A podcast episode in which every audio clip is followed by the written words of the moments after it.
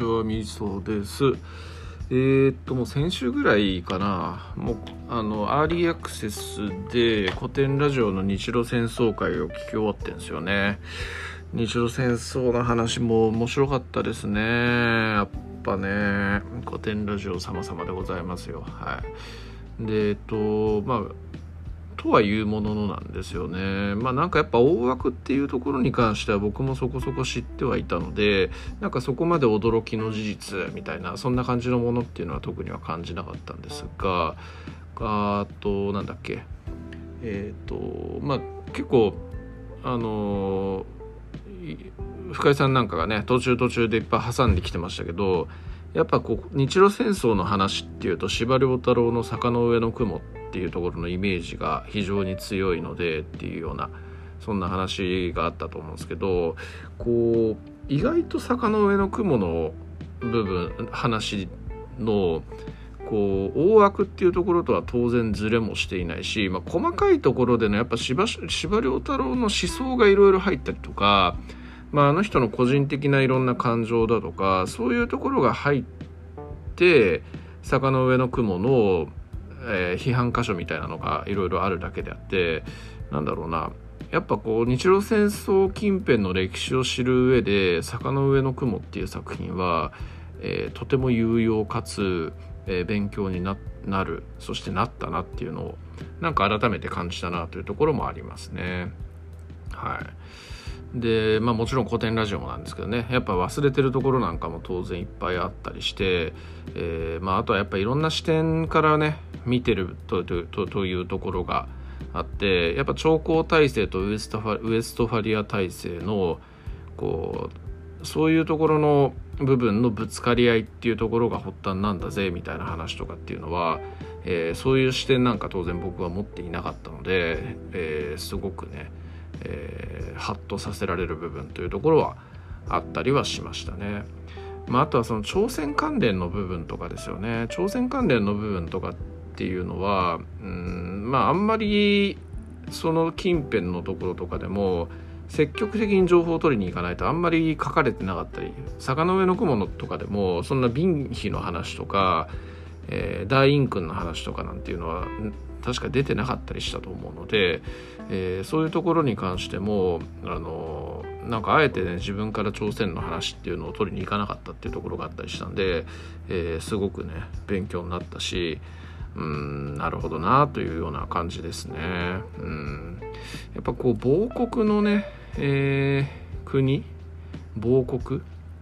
だまあ、えーと滅びようとしている国ってえー、あるんですけど、まあ、中国とかでも何度も王朝交代繰り返してますし、まあ、ヨーロッパとかでも派手に滅んだっつったら東ヨーロッパ東ローマ帝国ですけど、えー、まあなんかやっぱね滅びの国って挙動がみんな似てるというかこう滅ぶ直前まで権力闘争みたいのをやっているみたいなところが、えー、あるなという感じに思ったんですけどこう中中身をねちゃんとこう見ていく。かつこれはなんか深井さんとか古典バイアスだと思うんですけどえっ、とやっぱなんだろうその亡国でえっ、と権力闘争を繰り広げてるっていう話にしても権力闘争を繰り広げてる人たちは別に私服を肥やそうと思ってやっているわけではなくて自分たちがのやり方っていうのが国をいい方向に進めていけると。ピンチだからこそ自分のやり方で進めていかないと,、えーと、もっと早く滅びあのもっと早く滅びるしお前らのやり方だったら滅びるよ。なんでそれが分かんないんだよっていうような感じの多分そういう発想で権力闘争してるんだと思うのでこうなんかねやっぱ歴史とかで見てみると、えー、なんかねそういうもう滅びようとしている中で現実を知らずにそれでも権力闘争を繰り広げてどっちが主導権取るみたいなそんなくだんないことで揉めてんのかよみたいな感じで思ってしまいますけどでもまあたね実際はそういう感じなんだろうなっていうふうに思いましたしまあ古典バイアスですよね。古典バイアスによってそういう見方っていうところをなんか、えー、身につけたなというような感じもありますね。だからみんなね何やかんや言って人間は真剣に生きてんすよね。そんなあの私服を肥やすために生きているとか、えー、そういうような人たちっていうのもいますけど、えー、やっぱなんかね組織を良くしていこう国をよくしていこうみたいな自分なりのやっぱ気持ちみたいなのがみんなあるんだろうなっていうような感じにちょっと思ったりしたと。いうところもありますね。はい、まあ、あとはまあ、逆に知らなかった部分として知れたっていうのがその辺なんですけど知ってた部分として語ってくんなかったな残念だなと思うのが台湾出兵の話で台湾出兵って西南戦争、えー、西郷さんとね大久保利通さんのこう戦いっていうふうに言われてますけどえーと、その生還論で西郷や板垣や江藤新平が下野した後に不平武士たちの不満をそらすために台湾に出兵するんですよね。名目としては日本の漁師が台湾に流れ着いてその流れ着いた時に台湾の、え先住民に殺されたと、えいう話ででそれをこう新国中国に対して抗議をしたらえー、っと台湾は旅外の地だっけ？あのまあなんか出てきましたよね。室さんが喋ってたやつ。こう自分たちの統治の及ばない地域であるから、え我々が責任を負う言われはないっていうようなことを言われたんですよね。それだったら、えー、そういうふうに言うんだったらこうじゃあ自分たちがその台湾に出兵してその先住民たちを懲らしめたろっていう感じで不平武士たちを連れて台湾に、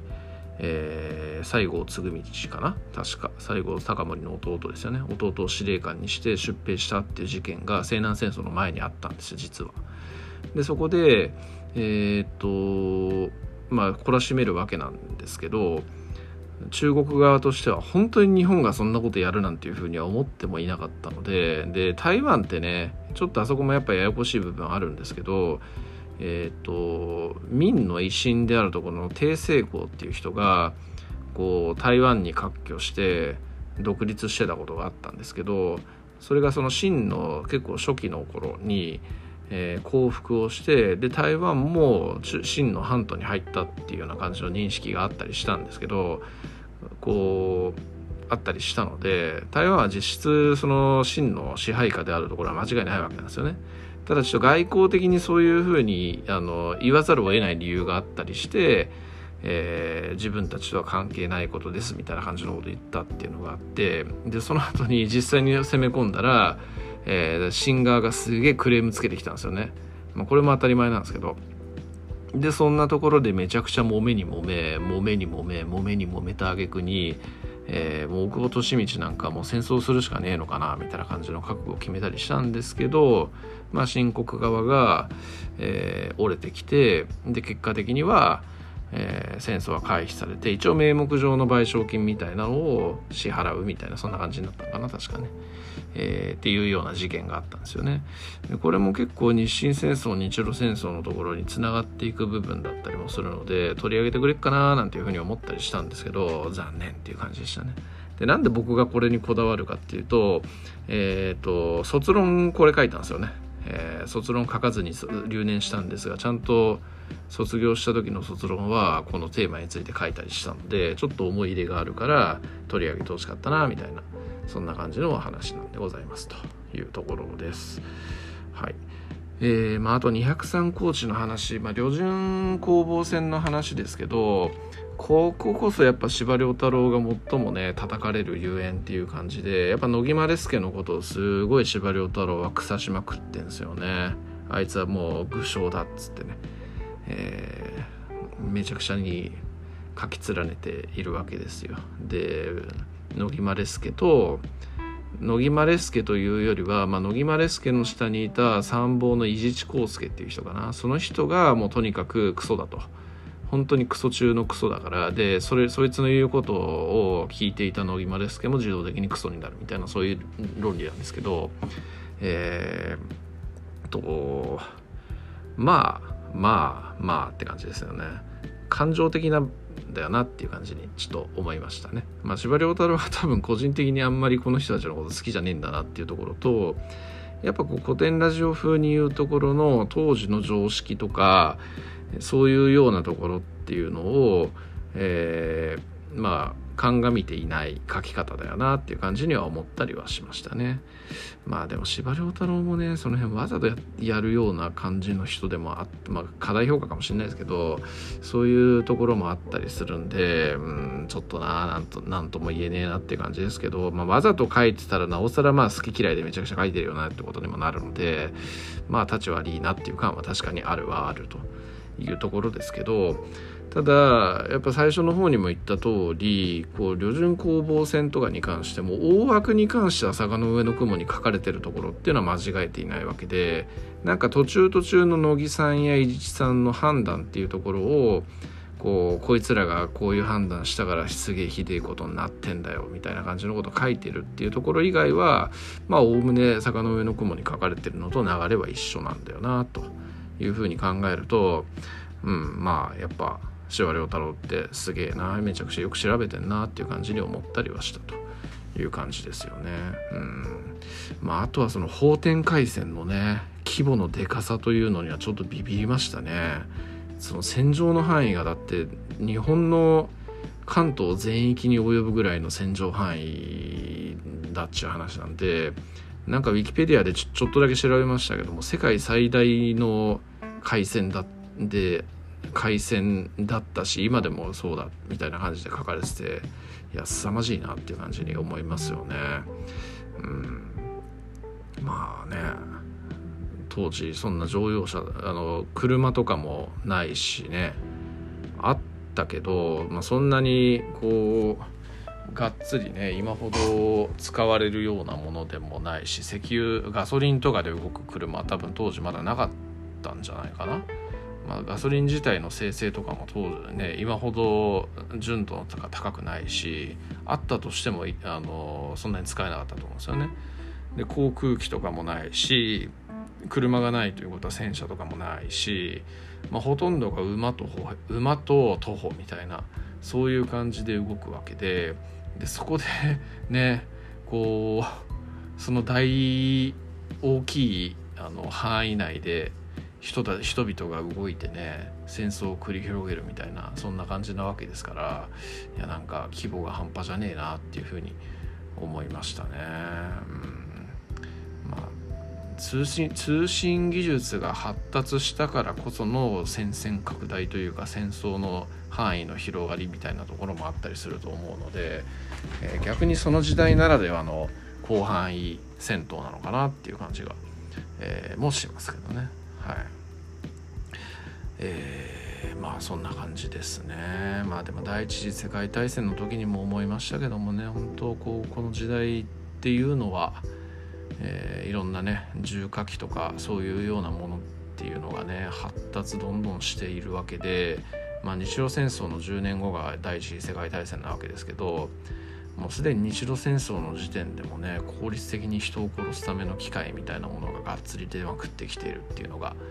ありますしうんなんかやっぱ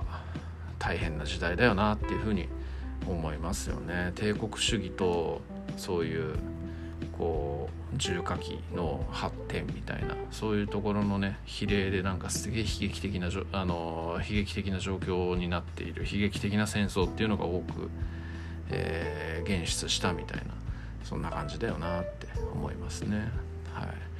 まあ、あと海鮮の方で言うとねうんいいっすよね。あの天気清浪なれの波高し広告の後輩この一線にありっていうね、このキャッチフレーズはねあの天気清浪なれど波高しの方は言ってましたけど広告の後輩この一戦にありに関しても秋山実之のねキャッチコピーですからね。いやこういうキャッチコピーとかっていうところはやっぱりセンスだよなって思いますしまあ秋山実之ってね、えーと、確かなんかそういう文学的な才能とかがすごいあった人でえっ、ー、と成果まあ生まれた家が貧乏だったからまあ、兄貴と同じで軍人になろうみたいな感じになって軍人になったんですけどこう地元のあの香川松山にいる時はあのすごいなんか文学青年だったらしいですからね秋山君は、あまあ、そういうところにねこういうの現れてますよね、うん、まあまあまあそんな感じですね。はい。えー、なんか最後の方がね結構こう駆け足気味になったなっていう感があって やっぱ疲れたんだろうなっていう感じで思いましたね さすがの皆さんもね。えー、っと、まあ、日本が意外とこう悪いことというかあのずるいことしてたみたいな話でこう日清戦争、まあ、日露戦争の時もそうですし日清戦争の時とかでも講和条約交渉中にこう台湾とかそういうところをどさくさ紛れに接収しようとしたとか、えー、日露戦争の時とかでもどさくさ紛れに樺太を実行支配しようとしたとかそういうような話があってでこれをなんかてこっぴどくロシアにやり返されることを後で話しますなんて言ってたんですけど話さずに終わったっていうところが ちょっと印象的で、まあ、多分これを、ね、この話については多分第二次世界大戦におけるこう8月15日の玉音放送の後にえーと満州にロシアが攻めてきたっていうような話だと思うんですよね。まあ、ここでの満州にいたね在日あその在満法人たちがもうすげえ満州から逃げるために大変でそれでもう子供とかを捨ててね、えー、逃げざるを得なくってでそこでねあの子供殺されたりとかあのねそう孤児が大量に生まれて、えーとまあ中、中国で育奴隷同然に育った子供云々の話だとかこう、まあ、大人でもね捕まったらシベリアに送られてシベリアで強制労働させられたとか、まあ、そういうような話ってこう山崎豊子さんっていう人の小説とかでもすごいテーマとして書かれてる部分だったりするんですけど、まあ、すごくこう日本側としてはロシアのそういうことをやったっていうのは、まあ、一部の人にとってはもうすごいやっぱ許されざることというかあのひでえことだみたいな感じに言われますけど、まあ、日本もえー、同じことを何度もやっていたよというところが、えー、時代だよなと。だまあそのそれの当事者になった人たちはたまったもんじゃないけど、えー、まあなんか奴隷制が当たり前だった時代があったりとか、えー、奴隷制っていうか奴隷売買ですよね。なんかすげえ劣悪な奴隷で売買が当たり前だった時代があったとかえー、人体実験とかっていうのも当たり前だった時代があったとか、まあ、そういうのとやっぱつながる通ずる部分があるということで、うんまあ、今の価値観でこうロシアクソだみたいなその時のロシアクソだみたいな感じで言うのもやっぱ違うんだよなみたいな感じに思ったというところでございますかね。はい、えー、まあそんな感じです。はいありがとうございます。